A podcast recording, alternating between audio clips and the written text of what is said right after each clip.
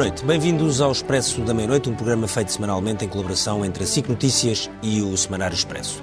Numa semana em que a União Europeia acordou ou enfrentou de frente a questão da escassez das vacinas, não porque não tenha encomendado as suficientes, nem tenha tratado tudo relativamente depressa, mas porque a realidade de produção e distribuição não é a que desejávamos. A União Europeia decidiu concentrar as compras dos eh, 27 países, mas ao mesmo tempo começamos a ver que há outros sítios onde as coisas correm melhor ou pelo menos mais depressa. Os Estados Unidos estão muito adiantados, o Reino Unido, que acaba de sair da União Europeia, está bastante adiantado, embora tenha, tenha, tenha decidido que só está a dar a primeira dose da vacina e já chegou assim a 20% da população.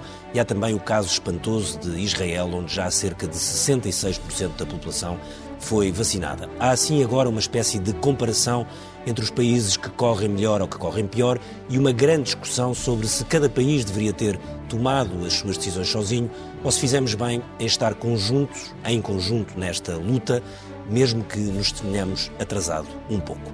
Temos todos também que manter a esperança e a calma, mas no momento em que o Governo assume que, com estes atrasos iniciais da União Europeia, as doses que estavam previstas até ao fim de março estão neste momento cortadas para mais ou menos metade. Não quer dizer que não venham, quer dizer apenas que não vão estar cá até ao fim de março. E é para falarmos sobre toda esta negociação que envolveu a União Europeia e os 27 Estados-membros eh, no que toca à vacinação, que falamos hoje com Helena Freitas, é diretora-geral da Sanofi Pasteur em Portugal, Diogo Serra Lopes, eh, Serras Lopes, secretário de Estado da Saúde, também Paulo Rangel, eurodeputado do PSD, Cel Mateus, professora de Economia da Saúde na Lancaster University, que está connosco desde o Reino Unido, e ainda o Henrique Zimmermann, correspondente em Israel, e que é nosso uh, convidado por razões óbvias. Henrique, uh, começa exatamente por ti, porque Israel tornou-se notícia por, pelas, pelas, razões conhecidas. O Ricardo falava aqui de mais de 60% da população já imunizada, vacinada. como, é que, como é que Israel conseguiu estes, estes valores tão significativos de vacinação?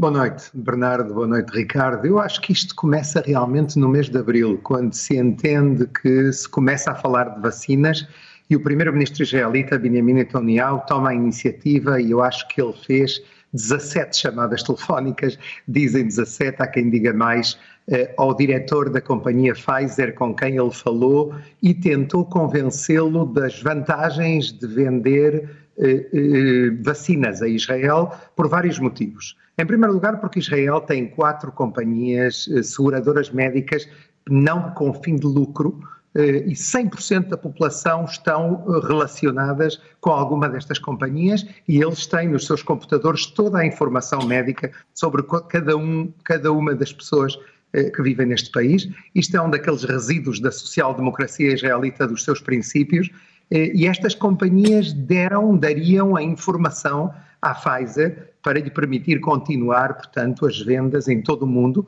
Isto por um lado. E por outro lado, Netanyahu estava disposto a pagar mais, bastante mais, há quem diga 25 euros, que é muito mais do que a União Europeia paga, eh, por cada vacina, pensando justamente a legitimação para, para o fazer, foi dizer que uma semana, duas semanas, três semanas de confinamento são muito mais caras do que qualquer tipo de eh, compra eh, eh, com um preço bastante mais elevado. E, e, e, e estão, estão, a vacinar quantas pessoas uh, por dia em Israel? Olha, ontem foram 147 mil, já houve dias de 200 mil, houve dias de um bocadinho menos. Eu acho que a média continua a ser umas 150 mil pessoas todos os dias. Eh, as pessoas, grande parte dos, das pessoas de mais de 50 anos já estão vacinadas. Eh, e, e, e isso agora, já se está a refletir nos hospitais? Sem dúvida. Neste momento, sobretudo nos últimos dias, depois de, de umas semanas complicadas, está-se a reduzir drasticamente o número de doentes em estado grave, sobretudo mais velhos, mas em geral e apesar da variante britânica, estamos a ver realmente resultados, uma redução no número de infectados diários também no país, e isso apesar de haver problemas ainda e de haver certos grupos dentro da sociedade que são um pouco mais eu diria, negativos em relação a aceitar o confinamento. Mas mesmo assim, há neste momento uma situação muito melhor, porque parece que o processo de vacinação está a ter uh, resultados e, sobretudo, eu acho que há também uma motivação política clara. Benjamin Netanyahu tem eleições em 23, no dia 23 de março e vai tentar chegar ao fim de fevereiro, princípio de março, com uma fotografia da vitória, de alguma maneira, mostrando que já 60, 70% da população israelita vai estar vacinada e, portanto, o mercado, a economia vai poder voltar a abrir, como já está a acontecer. Oh, Henrique, só uma última questão antes de depois passarmos aqui aos outros convidados. Uh, tu que conheces bem o mundo, mas conheces muito bem também, particularmente Portugal e Espanha, achas que isso, a velocidade com que foi aplicado todo este sistema em Israel é, podia, é, teria paralelo em algum outro sítio do mundo? Ou seja, seria possível uh, transpô-lo para outra sociedade? Porque vocês têm um tipo de organização quase militar uh, e de obediência e de organização coletiva. Achas que isso seria uh, trans, possível de transpor para outra geografia? Eu não tenho dúvida que no dia seguinte de, do coronavírus, quando realmente o mundo voltar a uma certa normalidade, há coisas que vão mudar. Por exemplo, as prioridades no campo da saúde, uma coisa que neste país existe desde a criação do Estado em 1948, quando era uma sociedade muito pobre, muito básica. Apesar disso, a saúde vai receber, eu tenho a certeza, em muitos países do mundo, tenho a certeza que em Espanha e em Portugal, eh, a opinião pública entende hoje em dia a importância de, do investimento na saúde para o futuro. E quem sabe pode ser que isto não seja a última praga e que no futuro haja novas pandemias e novas situações eh, como esta e que é preciso enfrentar. Eu acho que hoje em dia, aqui em Israel, o modelo israelita vai ser utilizado noutros lugares do mundo, eh, parece-me a mim, e até diria mais, eu espero que assim seja, porque acho que é o que é preciso fazer, é preciso um sistema médico realmente importante e que chegue a todos os cidadãos. Henrique, deixa-me só fazer-te uma, uma pergunta, não sei se é indiscrição ou não. Já foste vacinado? Olha, não só fui vacinado, senão que eh, duas vezes, as duas doses, senão que recebi, eh, não sei se vocês conseguem ver aqui, o que se chama o passaporte verde, eh, que é um pequenino papel que tem um valor enorme porque me permite entrar em todo tipo de, de eventos quando recomeçarem agora, desportivos, nos centros comerciais, quando houver de novo concertos, está-se a falar de shows, etc, etc, também para motivar os jovens a, a, a, a se vacinar. Os jovens há só entre 16 e 40, 39 anos, fala-se de 40%, que é ainda um bocadinho mais baixo, e estão à procura de todo tipo de incentivos para empurrar os jovens e para que eles vão também participem neste processo de vacinação. E com este passaporte verde pode-se entrar em todos os lugares, em ginásios, por exemplo, que também vão reabrir, e isto é, sem dúvida, uma vantagem para todos aqueles como eu que se vacinaram. Pode ser uma ideia, e a vacina foi da, foi da Pfizer, dizias-me dizias hoje à tarde. Henrique, muito obrigado é. pela, pela tua participação. Boa noite, no, no Expresso da Meia-Noite, e se calhar perguntávamos já aqui ao Secretário de Estado da, da Saúde esta, esta ideia que o, que o Henrique colocava aqui do, do passaporte. Hum. Uh, é uma, é uma ideia. Já se falou também no, no, no passaporte digital, alguns países já falaram sobre isso.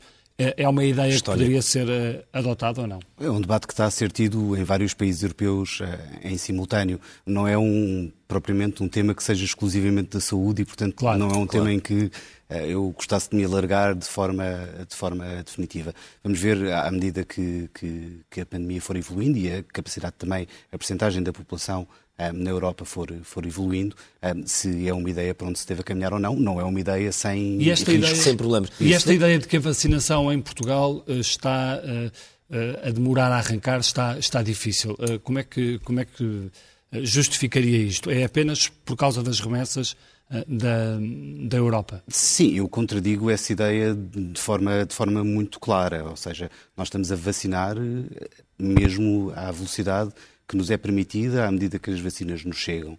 Uh, hoje, ao final da tarde, uh, o último número que, que recebemos uh, são 500 mil doses administradas e, portanto, estamos a falar à volta de 5% da, da, população, população, da população portuguesa. Isto não conta com números da Madeira e dos Açores, que ainda assim acrescentarão certamente algumas dezenas de milhares a estas. Madeira e os Açores têm uma contagem à parte. É, tem, enfim, sim, tem um sistema de saúde à parte e, claro. e portanto, os dados não. Muitas vezes não os recebemos exatamente à mesma hora, recebemos os dados, mas não exatamente à mesma hora. Portugal Continental tinha 500 mil doses dadas um, primeiras doses? Primeiras, não, vacinas totais, totais. algumas das quais 170 à volta disso já a segunda dose, 170 mil já a segunda dose e o restante apenas, apenas primeira, primeira dose. Uh, o que eu acho é que o, plano que nós que, que desenhamos está a ser cumprido, está a ser cumprido de uma forma enfim, o mais rápida, o mais rápida possível. Uh, inclusivamente aceleramos, por exemplo, a vacinação dos, dos lares, por serem, por serem sítios particularmente frágeis, e conseguimos finalizar a, a vacinação dos lares na semana de 20 de janeiro, quando só, só agora é que estaríamos a fazê-lo, na verdade. Um, e com isso fizemos um bocadinho a gestão da segunda dose, um, ou seja, diminuímos um bocadinho as, as reservas de, segundas, uh, de segundas doses, mas até agora Portugal recebeu qualquer coisa como 694 mil vacinas. Dessas 694 mil uh, vacinas, cerca de 80 mil terão ido para a Madeira e para os Açores. Não tanto, peço desculpa, 42 mil terão ido para a Madeira e para os Açores no total, o que quer dizer que temos qualquer coisa como 120 mil vacinas em estoque, digamos assim, mas das quais algumas recebemos hoje, por exemplo, de manhã e que estão a ser distribuídas. Aquilo que sabemos é que durante a próxima semana vamos vacinar, por exemplo, 7.500 bombeiros, vamos vacinar 3.500 ah, pessoas da GNR e 3.500 pessoas da PSP, mas vamos já vacinar 100 mil pessoas em mais de 180 pontos do país, uh, com mais de 80 anos ou com comorbilidades uh, acima dos 50 e, anos. E, portanto. Sim, ainda assim queria fazer uma pergunta que é, uhum. esta semana no, no, vimos a, a, Presidente da Comissão Europeia assumir que uhum.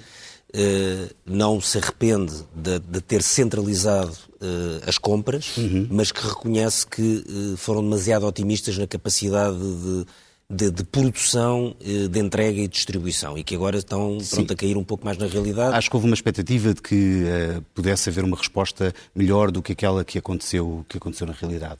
Agora, não tenho dúvida absolutamente nenhuma de que todos os países europeus saíram mais reforçados uh, fazendo uma compra conjunta do que fazendo compras isoladas. O exemplo de Israel é muito interessante e é muito Sim, interessante. é um caso à parte. Enfim, claro. é um caso à parte em tudo quase tudo, não é? Uh, e, e, tem uma e, população. Como a Henrique contava aqui, houve muito, muito dinheiro em cima da mesa. Certo, também. e quando eu tenho. Podia ter havido também da Comissão quando, Europeia, mas não. Se eu tiver um país de 10 milhões de pessoas ou um país de 20 milhões de pessoas, há coisas que eu posso fazer que não posso num continente que tem 500 milhões de pessoas, não é? Portanto, de alguma forma.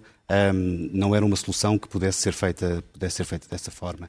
Os Estados Unidos, obviamente, estão num, num, enfim, num são, são um país diferente também. O Reino Unido saiu uh, da União Europeia e acho que utilizou inclusivamente essa, uh, utilizou a vacina para demonstrar autonomia e, e, uma velocidade maior do que a EMA, uh, autorizar vacinas, etc, etc.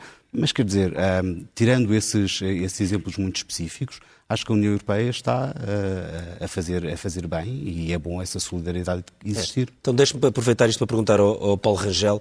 Uh, boa noite, uh, Paulo Rangel. Uh, esteve esta semana, aliás, na sessão do Parlamento Europeu onde, onde teve Ursula von der Leyen e aquilo que, que, que, assistiu foi um reconhecimento, de, foi uma meia-culpa, acha que o caminho devia ter sido outro, porque a verdade é que a Europa em conjunto, representando 500 e tal milhões de cidadãos, tem uma força negocial e uma capacidade de centralização que, que os países isoladamente obviamente não tinham mas de repente começa-se a perceber que se calhar se um ou outro tivesse ido sozinho as coisas podiam ter corrido melhor para alguns, seguramente corriam melhor para outros, pior para outros. Bom, uh, vamos cá ver. Uh, para um país como Portugal, não tenho dúvidas nenhumas de que esta solução era a melhor solução. Uh, o que não quer dizer que seja a solução perfeita, mas quer dizer, era de longe a melhor, porque só países com uma capacidade económica muito grande é que poderiam fazer, digamos assim, uma, um, um, uma aproximação do tipo daquela que fez Israel. É preciso, aliás, que se diga no caso de Israel, Israel cedeu os dados uh, dos doentes ou os dados de, de, todos vacinados à Pfizer. Portanto, que é uma coisa que não seria aceita em mais lado nenhum. Sim, transformou os, o país numa espécie de laboratório, não é? Exatamente, um laboratório Exato. para ver como é que isto vai correr. E, claro. portanto, este trade-off, para além do preço, e aí eu, há pouco o Bernardo Ferrão, uh, uh, enfim, sugeriu de uma forma subtil, mas eu diria aqui, eu acho que a União Europeia aí confiou demais no seu poder, ou seja, a circunstância de ter 450 milhões de pessoas e, portanto, ir fazer um pedido de, de, de um número de vacinas quase astronómico, não é? Portanto, uh, o facto de ter essa, essa, essa, essa capacidade, por um lado, fez com que ela quisesse negociar em termos de preço, um preço uh, mais conveniente, o que obviamente não é a coisa mais simpática para as, as farmacêuticas, e por outro lado, confiou um pouco demais nessa sua, uh, nessa, nessa sua capacidade, digamos, como, como partner. E, e, onde eu acho que falhou realmente é e onde está a falhar, é a capacidade de produção e distribuição. Uh, e, e, falhou porque, repare, o, o, pedido de desculpas da uh, Presidente von der Leyen deve-se essencialmente, do meu ponto de vista, também à reação que ela teve no início foi uma reação uh, até muito anti-britânica, que aliás deu muito jeito aos britânicos, estão até a pedir já alguma revisão do Brexit com base nesse, uh, nessa reação, que teve aquele episódio de querer pôr a fronteira física uh, entre a Irlanda do Norte e o, Reino, e o Reino Unido, portanto a Irlanda do Norte e a República da Irlanda, ou seja, dando a entender que uh, uh, a AstraZeneca estaria aqui a, a, a, no fundo, beneficiar ilegalmente o Reino Unido e a retirar vacinas à, à, Europa. E depois o que se verifica é que isso não foi assim.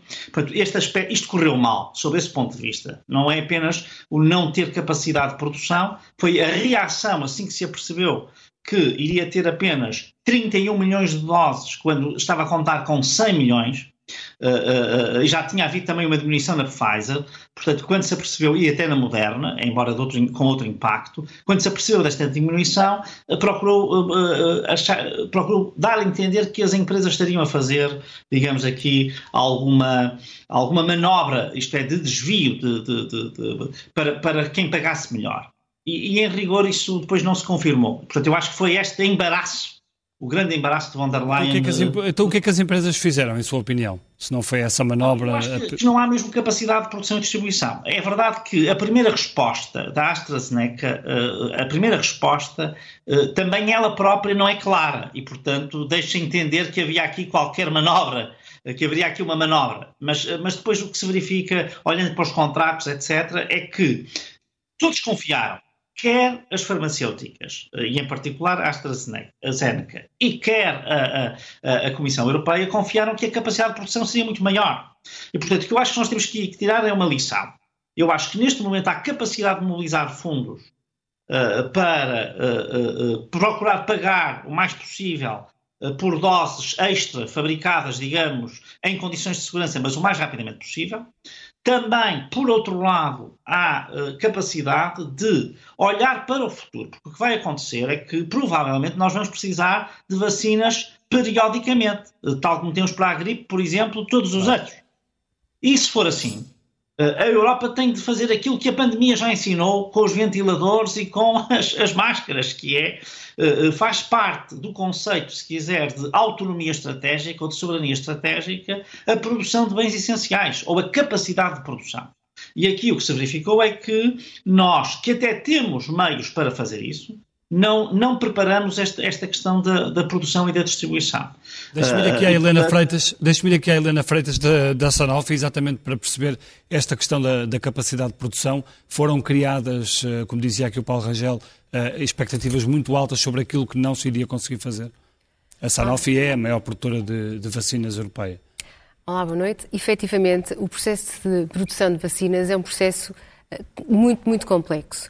E quando as, os diferentes representantes de vacinas assinaram os acordos no verão, eh, com a Comissão Europeia, eh, estariam e estavam perfeitamente convencidos que iriam conseguir atingir as doses a que se comprometeram. No entanto, eu gostava de lembrar o seguinte.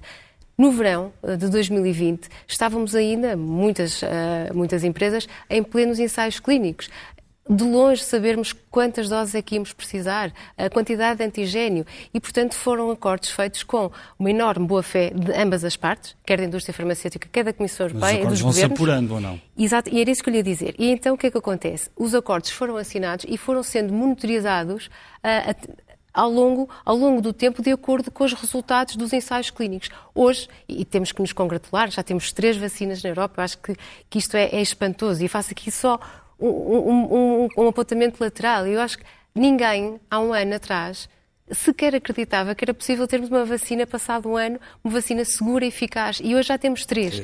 E, e eu penso Estão que várias em pipeline. não podemos esquecer uhum. este esforço desta colaboração jamais vista ao nível da ciência, da investigação, do investimento público ou privado. E eu penso que isto isto é fundamental a reter. Dito isto, e respondendo à sua pergunta, Bernardo, a capacidade de produção é limitada mundialmente. A Sanofi, como grande produtora mundial, produz mundialmente em 12 fábricas eh, mil milhões de doses.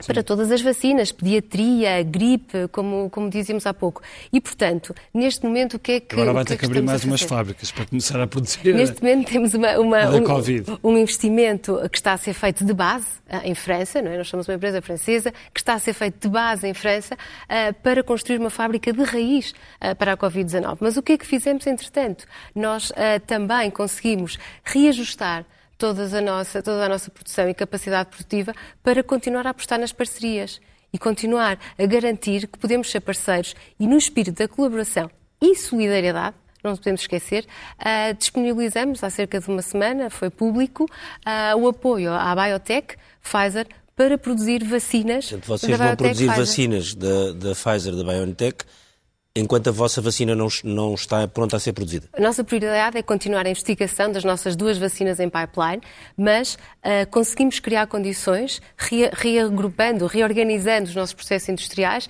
para que a nossa fábrica de Frankfurt fosse dedicada a produzir vacinas contra a Covid-19. Esse era o plano inicial e é o Vão plano produzir atual. quantas? Já têm a perspectiva? Sim, a partir do verão, do verão até final do ano, deste ano, 125 milhões de doses. O hum. nosso objetivo é claramente aliviar a pressão e já tem algumas desviadas para Portugal. Ou programadas para Portugal. Sim. Temos todas as possíveis programadas para Portugal. Então deixe-me deixe uh, é aproveitar para perguntar então a uh, Céu Mateus, uh, boa noite, uh, é professora de Economia da Saúde uh, no Reino Unido, onde aliás vive há alguns anos. Aquilo que eu lhe perguntava é, uh, nós vimos que o Reino Unido seguiu um caminho diferente quando foi convidado pela União Europeia para também entrar neste, neste processo conjunto de compras, preferiu não o fazer, ficar sozinho. Também, ainda por cima, depois isto coincidiu com o Brexit uh, e o Reino Unido está uh, a mostrar um caminho próprio, está a conseguir, de facto, já, já conseguiu dar doses de vacinas a cerca de 20% da população, embora com uma opção de vacinação diferente em que só, só está a dar praticamente a primeira dose, pelo menos com, com duas doses nem 1% da população tem. Eh, e também aumentou a capacidade eh, industrial de produção. O que eu lhe pergunto é uh, porquê é que o Reino Unido tomou uma decisão tão diferente do, da, da União Europeia e porquê é que está aparentemente, e se aparentemente está mesmo a correr melhor? Boa noite. Um, aparentemente está mesmo a correr melhor. E eu acho que a decisão foi tão diferente porque havia essa capacidade também de fazer diferente. Eh, não nos podemos esquecer que, que o Brexit foi efetivado há, há, muito pouco tempo e, portanto, havia também esse desejo por parte dos ingleses de demonstrarem que estavam completamente livres da, da União Europeia, de tudo aquilo que uh, os países pertencentes à União Europeia estavam a fazer e que podiam decidir a sua própria estratégia e avançar como uh, entendessem. Portanto, foi por aí que, que avançaram. Eu creio que desde o, o, início foi logo compreendido que não teriam capacidade para dar as duas doses um, aos grupos e, portanto, atingir o número de pessoas vacinadas como era pretendido e, portanto, ao fim de poucos dias ou de terem começado a vacinar a população, uh, disseram logo que iam alargar uh, o prazo entre a primeira toma e a segunda toma, de modo a vacinar mais pessoas. Na altura, houve, houve uma discussão no, nos jornais, que é onde se, se assiste a, estas discussões, no Twitter, por parte de, de cientistas e investigadores ingleses, portanto, que duvidavam que, que pudesse ser mantida a, a eficácia da vacina, alargando os prazos entre as vacinas. E outra das coisas também que foi dito logo no início do processo foi que a primeira dose podia ser de uma vacina e a segunda dose podia ser de outra vacina. Portanto, aquilo que nós temos estado a fazer em Portugal e a estratégia que tem estado a ser seguida pela, pela maioria dos países uh, europeus e da União Europeia é que a primeira e a segunda dose são da mesma vacina e até ao momento parece-me que está a ser respeitado o prazo de, de, intervalo entre a primeira e a segunda dose, e no Reino Unido, portanto, foi, houve uma, uma passagem de um alargamento desse prazo, e depois também foi dito que, que iria ser, hum, pronto, que a segunda vacina podia ser completamente diferente da, da primeira vacina, sem nunca se ter percebido muito bem se podia ser assim tão, tão diferente e o que é que estava efetivamente em jogo. Entanto, já começou um ensaio clínico em que, de facto, a primeira dose é de, uma, de um tipo de vacina e a segunda dose é de outro tipo de, de vacina. Uh, Diogo Serras Lopes, deixe-me, uh, em relação a esta, esta, esta questão que estávamos aqui a falar, esta, esta hipótese alguma vez se colocou de dar a primeira vacina ao, mais, ao maior número de pessoas possível e não guardar essa segunda vacina em estoque? Espaçar. Colocou. Sim, colocou e foi, foi, discutida, foi discutida tecnicamente que é aliás onde deve ser onde deve ser discutido. A decisão que se tomou foi manter a precaução e, portanto, cumprir aquilo que está nos, uh, nos um, nos respectivos documentos de cada vacina, no caso da Pfizer 21 dias, no caso da Moderna 28 dias, mas essa é uma das, aliás, de grandes diferenças da Astra e que permite ao Reino Unido fazer um bocadinho este, esta, esta distribuição diferente, é que a segunda dose da vacina da Astra é dada 12 semanas depois um, do, da, da, primeira. E, portanto, e eles têm percentualmente meses, muito mais vacinas da AstraZeneca. São três meses de diferença e isso permite fazer um, uma diferença maior. Eu não acho que seja impossível fazer essa gestão, digamos assim, se for se for necessário. O que é certo é que a vacina da Pfizer diz, por exemplo, que se pode ir dos 21 dias aos 42 dias, embora o número de pessoas nos ensaios clínicos que tomaram a vacina 42 dias depois é razoavelmente exíguo, como no caso da Astra é bastante exíguo o número de pessoas acima dos 65 anos e, portanto, não há uma segurança enorme em fazer isto. Um, nós estamos todos a aprender todos os dias com esta Mas uma pessoa, por exemplo, doença. tomar a vacina, a primeira dose, e se infectar a seguir, eh, toma a segunda a seguir ou, ou já não toma? Hum, não, em princípio não toma em princípio não toma. Ou seja, o que está a ser sugerido neste momento e o que está nas normas da nossa DGS é que pessoas que já tenham tido de Covid podem tomar a vacina, mas não são prioritárias porque, em princípio, têm anticorpos e, portanto, em termos de benefício marginal, falando a economista, têm um benefício menor do que uma pessoa que não tenha tido, que não tenha tido Covid. Deixe-me deixe perguntar-lhe, até por causa desta questão da gestão das doses, se hum, Quer dizer, ouvimos o Primeiro-Ministro e já ouvimos outros eh, membros do Governo dizerem que até ao fim do verão, eh, uhum. ali setembro, que contam ter 70% da, da população uh, vacinada. Esse é um objetivo, sim. É, o objetivo, é um objetivo realista face a todos estes entraves. Bom, ou seja, não, é, é, não, não, estamos novamente a criar aqui expectativas. Nós estamos a falar de 70% da população adulta, não é? Podem. Sim, enfim, sim. É que eu já vi os dois números, 70% da população e 70% da população Certo, adulta. não fará uma diferença enorme. Estamos a falar da diferença entre 6 milhões e 7 milhões de pessoas. Um, agora, esse objetivo é claro e vai sempre, obviamente, depender da capacidade de entrega das vacinas. À medida que nós vamos avançando neste processo, de qualquer forma, também vamos tendo algum tipo maior de segurança. Por exemplo, eu lembro-me no final de janeiro, quando a Pfizer disse nós vamos reduzir o número de doses que vamos entregar, ficámos todos, obviamente, muito chocados e, e, e preocupados, porque isto Claro. Está, enfim, uh, dificultava muito o plano que tínhamos em cima da mesa, mas a diferença no primeiro trimestre de doses que vamos receber da Pfizer é absolutamente marginal. Estamos a falar de mais ou menos 100 mil doses, mais coisa, menos coisa.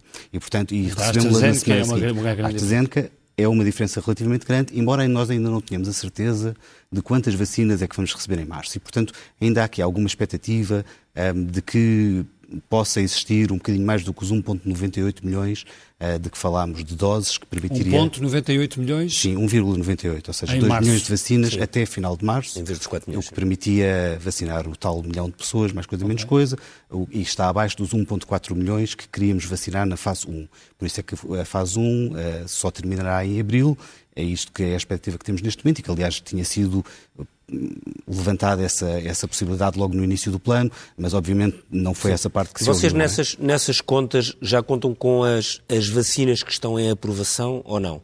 Não Sei estamos lá, o caso, por exemplo, da Janssen, da Johnson não, Johnson, não, que não. pode ser aprovada no dia Janssen 8 de março. Não estamos, não estamos a contar com Janssen. Portanto, o que isso quer dizer é que se surgirem novas vacinas, que à partida vão, uhum. de repente vêm a mais do que os... Do Sim. Que... E o prazo, o prazo reduz. Certo. Nós temos neste momento encomendadas 30 milhões de vacinas, mais coisa, menos coisa.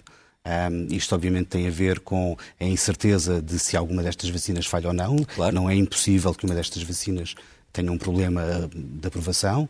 Uh, e também tem a ver com esta possibilidade de que estamos já a preparar a hipótese que, que, que uh, o Paulo Rangel colocava uh, de poder de ter que ser uma coisa todos os anos, não é? Ou seja, não ser uma coisa só de uma vez e a proteção não ser uma coisa um, vitalícia aquele, a expectativa que eu tenho é que o, o objetivo de vacinar 60% da população até ao final do terceiro trimestre é um objetivo que será cumprido e toda a nossa capacidade ou toda a nossa vontade vai para o antecipar o mais possível. Ou seja, não será por falta, em nenhum momento será por falta de capacidade de vacinação um, que não vacinaremos as pessoas, será sempre porque não recebemos as vacinas suficientes. E tem esperança fazer. que surjam novas vacinas em cima das que já estão aprovadas, ou seja, nomeadamente a da Janssen, que é a da Janssen é, é, acho que é uma possibilidade muito real Sim, e concreta. Tem, aliás, tem diferenças, porque só tem uma dose.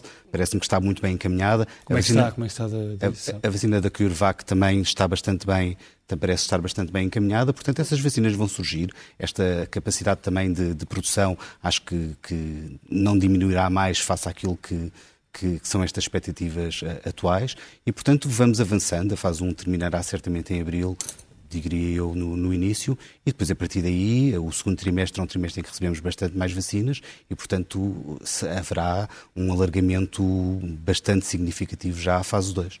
Paulo Rangel, queria aproveitar para esta questão que, que, que se falou e que já, já o próprio Paulo há bocadinho falou no fim da sua intervenção, que é, eh, se acha que este, este todo este choque deste ano vai alterar mesmo a, a estrutura de produção e de industrialização da União Europeia para, nomeadamente na área da saúde? Bom, eh, não tenho dúvidas sobre isso. Uh, uh, embora eu, eu, eu, gostava de fazer aqui dois comentários só marginais, mas que vão, vão, vão entroncar depois na resposta a essa pergunta, porque tem muito a ver com, com especificidades europeias, não é? Uh, uma é, uma das razões pelas quais era muito importante comprar e ter, no fundo, uma espécie de estratégia comum para a vacinação na Europa, é porque nós somos um mercado interno com liberdade de circulação. E, portanto, não adianta ter todos os, os alemães vacinados se nós não tivermos os gregos, os romenos e os búlgaros, porque o que vai acontecer é que, como eles circulam com alguma liberdade para não dizer com toda a liberdade, uh, o que acontece é que, evidentemente, teremos que continuar confinados país a país. E, portanto, isto é só para explicar que também há uma razão política e até económica, tem a ver com o mercado interno, para que a operação fosse feita em conjunto. Uh, agora, isto, isto levanta realmente este problema, que é, há uma mudança de paradigma na saúde, não tenho dúvidas sobre isso. Uh, e mais, vai haver também uma mudança na própria liberdade de circulação. Mas no caso da, da, saúde, eh, aquilo que me parece eh, claro é que, e por exemplo, até uma das críticas que eu fazia à presidência portuguesa, é que eu, aquela cimeira social, eh, em vez de estar muito marcada pelas questões laborais, eu tê-la centrado nas questões da saúde. Porque neste momento há um consenso para avançar nessa matéria para os 27. E porquê? Porque os nossos sistemas estão muito orientados para as doenças crónicas.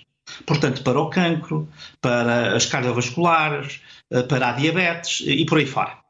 E as infecções regressaram em força. Não é que elas não tivessem estado aí, a SIDA é um exemplo uh, clássico, não é? O ébola também, enfim, houve aqueles sustos que, enfim, com, com os antecessores daqui da Covid, agora no, do, do ano 2000 até 2020, mas a verdade é que nós estamos muito orientados para essas doenças crónicas, que aliás são altamente mortais, e portanto eu acho que os sistemas de saúde vão mudar.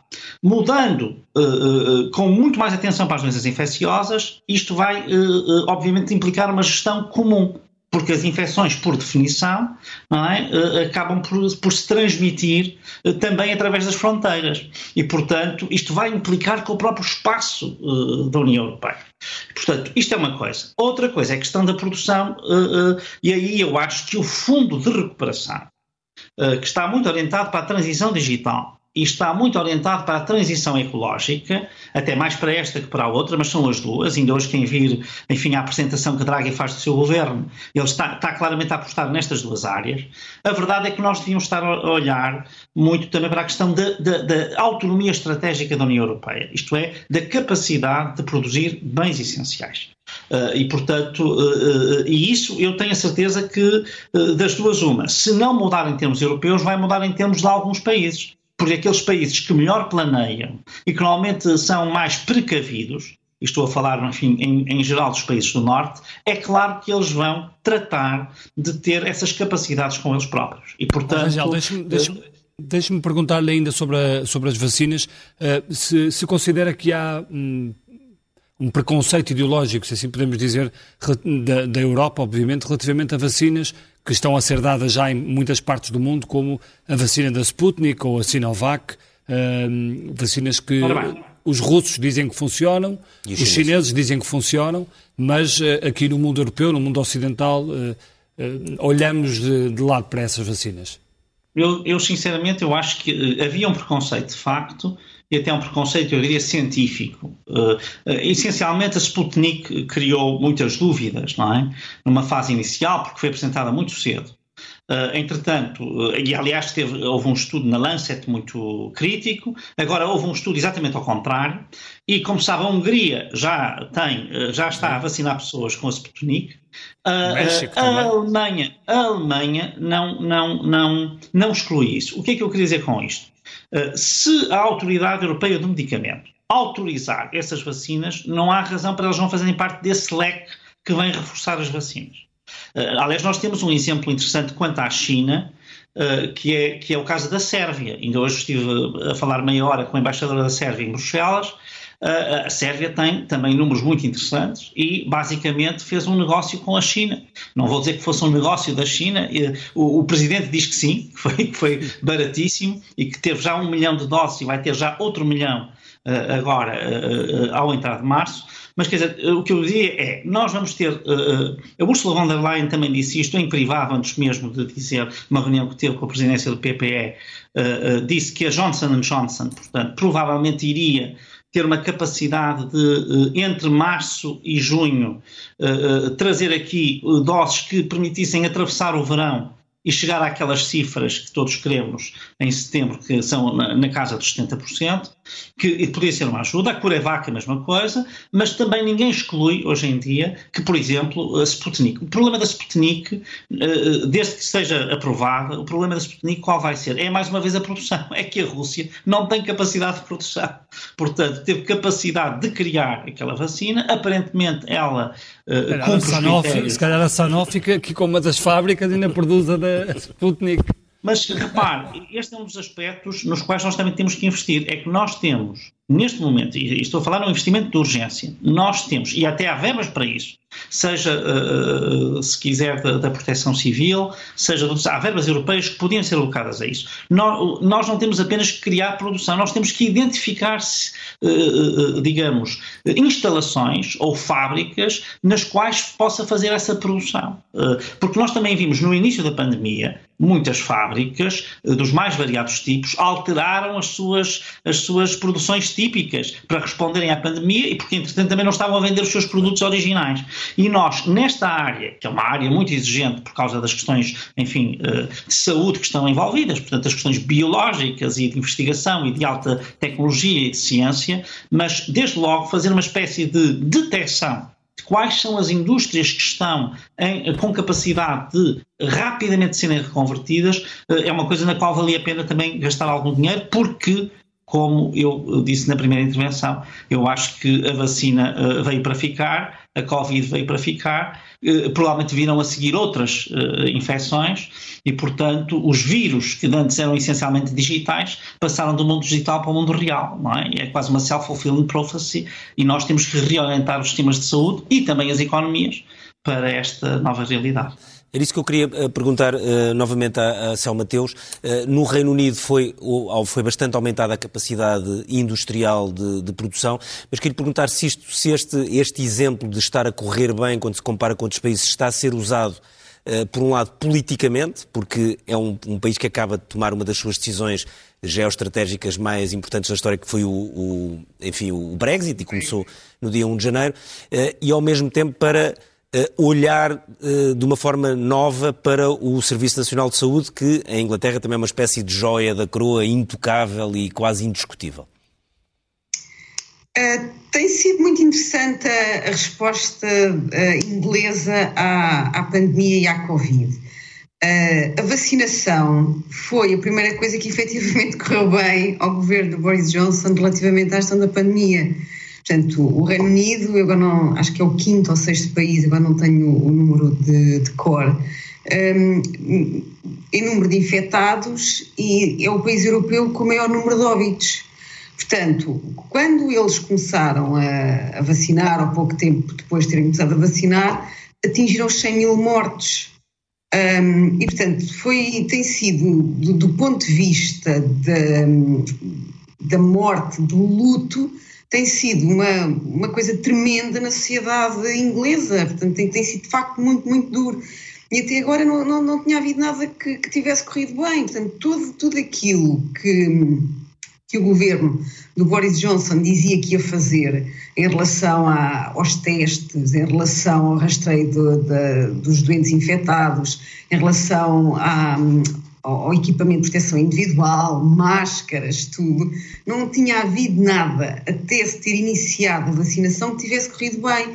Portanto, foi uh, extremamente útil, obviamente, para a Inglaterra, é? para a população inglesa, estamos todos contentes com isso, e também muito útil do ponto de vista político tivesse uh, havido um, um, um marco um evento com esta visibilidade que tivesse de facto começado a correr bem e que tivesse contribuído para colocar o Reino Unido, nomeadamente Inglaterra e o País de Gales, na frente do processo de, de gestão e de controle da, da, da Covid-19 portanto, e de gestão da, da pandemia.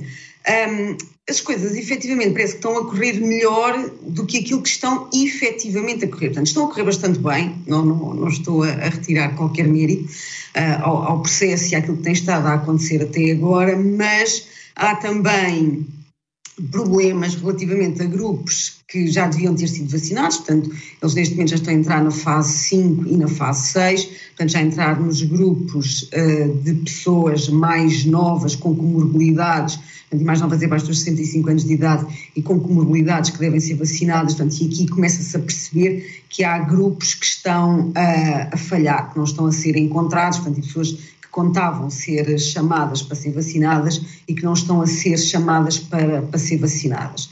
E, portanto, isso, uh, obviamente, que cria uma, uma enorme ansiedade na, nas pessoas que não estão a ser vacinadas e, e também porque há muitas pessoas que estão em casa desde o início da pandemia. Portanto, houve uma, uh, um grupo de, de, doentes que foi identificado, portanto, pessoas que tinham comorbilidade e tinham um risco acrescido de, de, de poderem morrer uh, caso fossem infectadas, portanto, esse, esse, grupo estava claramente identificado e uh, essas pessoas tinham um, ehm, instruções para uh, ficarem shielded, portanto, para ficarem protegidas, fechadas em, em casa.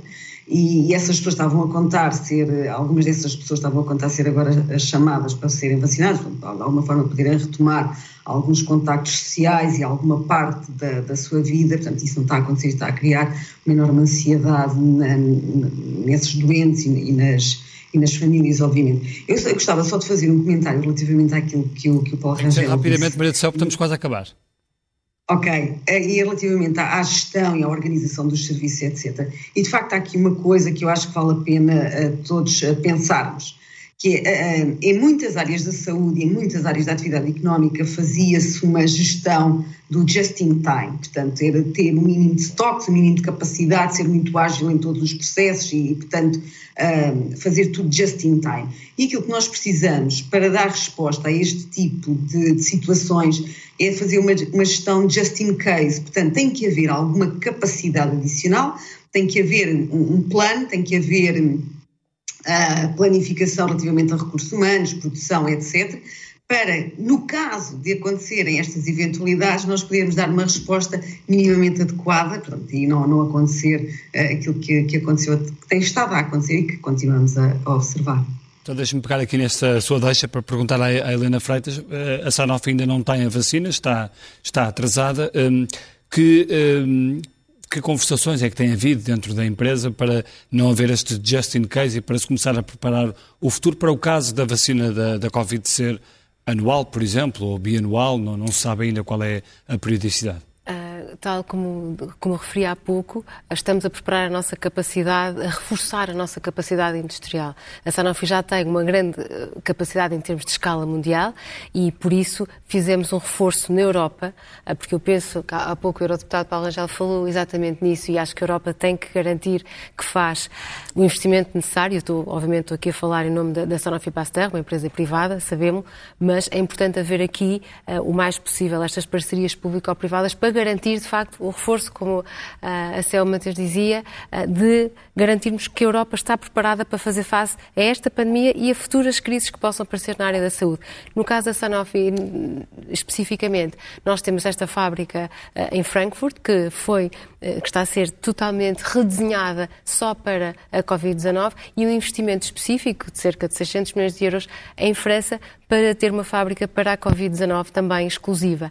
Em Itália estamos a reforçar o investimento, isto só os investimentos na Europa, porque, como sabem, somos uma empresa global com quando eu vos falei em 12 fábricas, México, Estados Unidos, Brasil, eh, o que é que é importante? E caso fiquemos com uma vacina anual, com uma vacina contra a gripe, que é sazonal, porque todas as, muitas vacinas anuais, a pediatria, os reforços que nós temos no nosso fortíssimo plano de, de vacinação em Portugal, é garantir que esta estrutura fica e que não pomos em risco as vacinas que já existem, porque é algo que, que se calhar aqui não foi referido em termos claro que do que já existe, uhum. uh, mas a nossa responsabilidade com a saúde pública é imensa e nunca, nunca foi posta em causa a nossa capacidade de produção para as vacinas da pediatria uh, com as quais vacinamos os nossos bebés seja, e crianças. de repente podia-se estar a começar a produzir muita vacina de Covid e paravam Sim. Com outras, certeza, nós falamos muito e, e, obviamente os debates nos últimos meses têm sido o Covid e não Covid, é os eventos Covid e não Covid, um o SNS, e e na indústria farmacêutica, no caso da Sanofi Pasteur, nunca pusemos em risco sequer a produção de uma única vacina pediátrica, porque o efeito seria eh, devastador. E, portanto, o nosso compromisso com a saúde pública é aumentar o investimento. A vacina da gripe este ano é que chegou, chegou pouco chegou aquilo que podia chegar, chegou aquilo que nós conseguimos Porque a vacina antecipar. da gripe é produzida por vocês. É sim. É sim, como foi por toda a Europa. Isso é um excelente exemplo, Bernardo, sim. porque, está cá o Sr. Secretário de Estado, eh, uhum. vamos ter a oportunidade de falar sobre isso também, mas o que é que é importante? É importante antecipar. O exemplo da vacina da gripe, a vacina da gripe demora seis meses a produzir. Porque nós temos que esperar que a OMS nos diga quais são as estirpes que andam aí, porque ela muda todos os anos, e então temos que nos adaptar. E todos os anos há uma vacina diferente. Uhum. Porque as da pediatria, elas são iguais. Sim, elas, demoram, elas são sempre iguais, só podem ser mais ou menos uh, uh, complexas, mas elas acabam por ser igual no seu processo de produção, uh, dado um ano para o outro, quero dizer. Sim. A vacina da gripe, todos os anos, em fevereiro, temos as novas estirpes e começamos a produção para setembro, outubro. Por isso é que nós insistimos tanto com os mercados a nível europeu, que, com os governos que nos digam quantas vacinas precisam, porque a nossa capacidade de produção é limitada. Claro. E, e, este é um excelente exemplo. É limitada, não dá mais. E o que pedimos em março é o que temos em setembro. E foi o que aconteceu no ano passado. E agora, e, quando, o, que aconteceu, quando... o que aconteceu, já agora, só para ter noção tudo, foi porque a encomenda foi menor ou ou porque aconteceu algum porque percalço? o tempo em que a encomenda eh, surge é um tempo em que a produção já não estica, okay, não é? Se nós encomendarmos... A procura foi maior em todos os países. Foi todos os países. A procura cresceu cerca de 20% Inclusive por profissionais de saúde, como disse a Ministra diga, Marta Diga-me só uma, uma, última questão antes de passar ao, ao, ao, Secretário de Estado. Foi só um, olhando, como, conhecendo como conhece o, a indústria farmacêutica, olhando para o que já existe, para a capacidade que está a crescer e para as, as vacinas que estão em pipeline, uh, acha que nos próximos tempos podemos ter boas notícias, ou seja, de repente surgirem mesmo mais outras vacinas para que se consiga atingir Sim. rapidamente uma grande produção e uma grande... Nós temos muita, muita confiança que tanto as nossas duas vacinas que estão em pipeline vão vão ser vacinas eficazes e seguras, assim como outros investigadores e outros fabricantes de vacinas vão conseguir trazer mais vacinas e, e, e, temos uma confiança plena que quantas mais vacinas existirem, mais produtores estarão uh, vocacionados uh, a produzir vacinas e, e, permitirão, obviamente, aliviar esta pressão mundial. Porque ainda não falamos de um tema, porque hoje, obviamente, estamos focados em Portugal e na Europa e isso é o que nos, é o que nos une. Mas é uma, é uma, vacina que tem que ser fabricada para todo o mundo. É? A nossa preocupação tem que ser mundial e global. E hoje, quando falava há pouco das viagens e da circulação na Europa, há circulação no mundo, não é? Claro. Há circulação para a Ásia, para a África. E, e, vamos ter que ser muito francos aqui. Nós sabemos que, se calhar, estas fases em que chegam os bens essenciais, e não são só as vacinas, uh, chegam ao mundo ocidental e depois vão chegando a outros países. E também aí há acordos já assinados. A senhora Ministra da Saúde falou esta semana, em COVAX. plena presidência da COVAX, certo. não é? Que é o acordo Sim. com... Que os com... Estados Unidos agora... Uh... A se juntar? Para Sim. se juntaram com a Gavi, que Finalmente. nós temos uma presidência portuguesa que pode ser que ajude a garantir uhum. uh, que haja este, este, acesso alargado a países uh, da África, da Ásia, que não têm um acesso direto às vacinas, como, como sabemos, e a Sanofi também assinou acordos com, esses, com esse grupo, com a COVAX, com 200 milhões de doses, uh, com, com, os Estados Unidos e o UK, e sabemos com o Canadá, mas uh, essa preocupação, a nossa preocupação tem que ser global. Não pode ser só, só porque as fronteiras não acabam claro. no Oceano Atlântico, não é? é, é isso, Secretário de Estado, de parte dos governos existe alguma ideia, na sequência daquilo que disse o Paulo Rangel, e não só do que se tem dito, que é de que isto pode ser depois uma vacinação regular, porque ainda não há propriamente uma indicação científica de que assim seja. Claro, não sabemos, não é? Uh, para todos os efeitos não sabemos. Não sabemos qual é a imunidade que é conferida qual é o tempo da imunidade que é conferida depois de uma pessoa estar doente? A, a, imunidade aparentemente era mais longa. Certo. Não sabemos uh, qual é a imunidade que a vacina efetivamente dá, não sabemos que novas variantes é que vão surgir e que diferenças é que têm face às outras, portanto, há a possibilidade de efetivamente se transformar numa questão crónica e, portanto, ser combatida de uma forma eficaz via irregular, via, via, via, via vacinação. Eu acho que esta, esta componente que, que, que foi aqui referida um, é, é, muito, é muito importante, esta componente da industrialização um, da, da, ideia da reindustrialização europeia em alguns setores muito específicos. Quando, quando esta pandemia surgiu, uh, o, o, caso dos ventiladores e do equipamento de proteção foi muito paradigmático. Houve episódios extraordinariamente desagradáveis dentro da própria União Europeia, uh, de material a ser, a ser requisitado, enfim, uh, histórias verdadeiramente rocambolescas. Eu acho que se alguma coisa aprendemos ao longo dos últimos, se calhar, 10 anos, não é? Até com a crise das dívidas soberanas, etc, etc, é de que é melhor estarmos juntos do que separados. Esta ideia de fazermos uma compra conjunta e com certeza que a Sputnik ou a Sinovac também, se forem aprovadas pela EMA, podem ser compradas de forma conjunta a, a, ideia de existir finalmente, por exemplo, uma, uma emissão de dívida, de dívida europeia, são passos que, que temos claro. que dar, porque efetivamente num separados caso, não Num caso não muito concreto lá. em relação à, à, vacina da AstraZeneca, uhum. que a DGS não disse propriamente sim ou não, fez uma, uma recomendação, acreditam que vão ter mais certezas eh, daqui para a frente em relação à, à, à vacina da AstraZeneca, acima da, daquela idade? Claro que sim. Eh, a vacina da AstraZeneca não tem nenhuma contraindicação para pessoas acima de 65 Sim, anos. poucas pessoas nos ensaios clínicos. Certo. E, portanto, é evidente que vamos ter mais dados sobre ensaios clínicos e, aliás, dados reais, não é? Uh, sobre, uh, à, à, medida que os e meses, já estão meses a vão, esses, esses, dados? vão passando. Sim, os dados estão, estão a ser recolhidos, tanto em Portugal como, como, a, nível, como a nível europeu. Para já, uh, até pela dimensão que temos Pfizer, Moderna e AstraZeneca, é perfeitamente possível fazer a população com mais de, de de 65 anos com as vacinas da Pfizer e, e, da Moderna, portanto não temos um problema aqui de cumprirmos o nosso, de cumprirmos o nosso, o nosso plano e para já escolheu-se ser prudente relativamente a esse assunto. Mas a própria DGS diz que eh, no caso de não estar disponível nem Pfizer nem Moderna, deve-se dar uma vacina da AstraZeneca a alguém com mais de 65 anos. E não temo que, junto da população, uh, por exemplo, se pense que a Alemanha, países como a Alemanha, uhum. França, que levantaram algumas questões sobre a vacina da AstraZeneca, eh, essas questões possam ser levantadas, quer dizer, se esses países levantam, Portugal não... Não levantaram, não é? Na realidade, quer dizer, a diferença entre 55 anos e 65 anos ou, ou, ou, nenhuma restrição. Na Alemanha, eh, em, em, França, em Espanha 55 e nos Isso, outros 65. Mas, mas, quer dizer, não, não, é, não são diferenças, não, não são diferenças propriamente relevantes. Eu acho que daqui a três meses vamos saber muito mais sobre este assunto e, portanto, vai ser muito mais claro uhum. uh, que regras é que, devemos, é que devemos utilizar, mas para já não há nenhuma preocupação, nem aliás... Uh, um, notícia de nenhuma reação adversa e a vacina da AstraZeneca está a ser usada em pessoas de mais idade em vários países. Portanto, claro. para já, nenhuma notícia nesse sentido. Sim, essa é a mensagem mais importante Exatamente. da segurança das vacinas. Exatamente. Vamos Muito obrigado. À, temos que ir à primeira página do, do Expresso, que já está nas bancas desde hoje. O Expresso tem estado a sair à sexta-feira também devido ao uh, confinamento. Uh, pode ser lido por quem já está vacinado e por quem não está, não está ainda uh, vacinado. saem doses, neste caso são três doses, três tomas. A capa da revista do Expresso é sobre o Tesouro Público, uma visita guiada ao cofre forte, agora construído no Palácio da Ajuda, que está em obras, onde ficarão expostas finalmente as joias da coroa portuguesa, um artigo exclusivo de Alexandra Carita. Na primeira página da Economia, eh, sabemos que a Barraqueiro quer um comboio Braga-Faro, também para depois do desconfinamento, naturalmente. O grupo de Alberto Pedrosa pede uma licença para ser um operador ferroviário que ligará o norte ao sul do eh, país. E no caderno principal do Expresso podemos ver na manchete que António Costa pede consensos para evitar quarta vaga. Há também aqui uma declaração: este ano não vai haver Páscoa.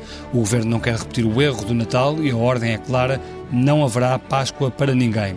Ao lado, Portugal pode ter mais tempo para equilibrar contas públicas. João Leão pode ganhar folga para 2022. António Costa usa a presidência para acender discussão sobre pacto de estabilidade. A fotografia tem a legenda Obrigados a estudar na escola. É um trabalho sobre um, os, as crianças que têm de ir para a escola um, neste tempo em que o ensino se faz à distância. E depois também ainda sobre as autárquicas Rui Rio, sem trunfos para recuperar as capitais. Fica vista a primeira página do Expresso e ficamos por aqui neste programa. Voltamos na próxima semana. Bom fim de semana. Até para a semana.